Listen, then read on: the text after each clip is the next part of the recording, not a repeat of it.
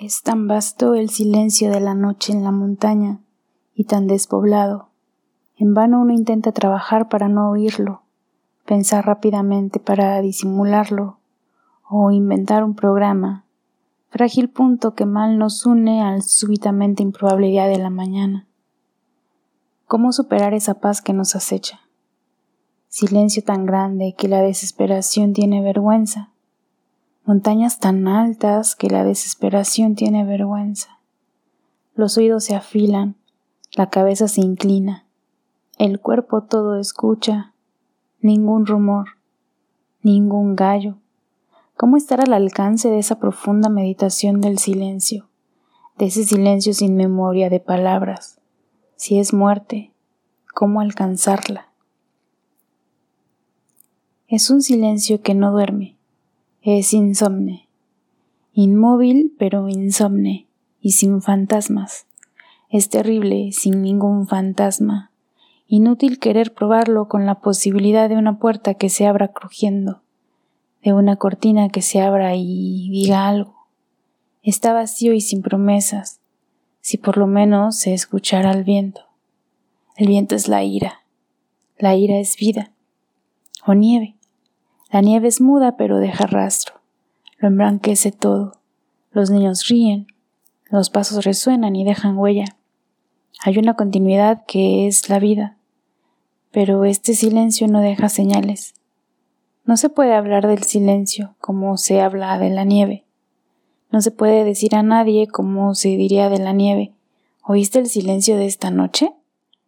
El que lo escuchó no lo dice. La noche desciende con las pequeñas alegrías de quien enciende lámparas, con el cansancio que tanto justifica el día. Los niños de Berna se duermen, se cierran las últimas puertas. Las calles brillan en las piedras del suelo y brillan ya vacías, y al final se apagan las luces más distantes. Pero este primer silencio todavía no es el silencio que espere, pues las hojas de los árboles todavía se acomodarán mejor. Algún paso tardío tal vez se oiga con esperanza por las escaleras. Pero hay un momento en que del cuerpo descansado se eleva el espíritu atento, y de la tierra la luna alta. Entonces él, el silencio, aparece. El corazón late al reconocerlo. Se puede pensar rápidamente en el día que pasó, o en los amigos que pasaron y para siempre se perdieron, pero es inútil huir, el silencio está ahí, aún el sufrimiento peor, el de la amistad perdida, es solo fuga, pues al principio el silencio parece aguardar una respuesta, ¿cómo arderemos por ser llamados a responder?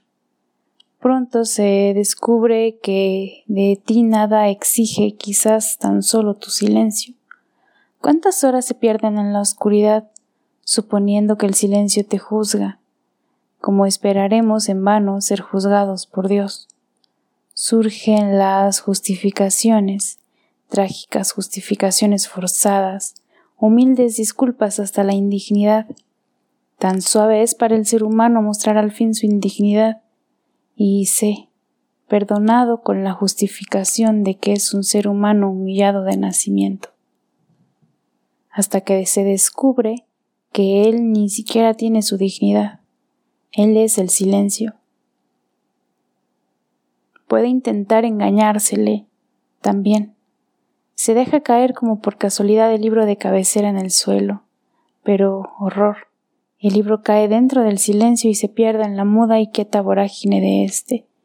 Y si un pájaro enloquecido cantara, esperanza inútil, el canto apenas atravesaría como una leve flauta el silencio.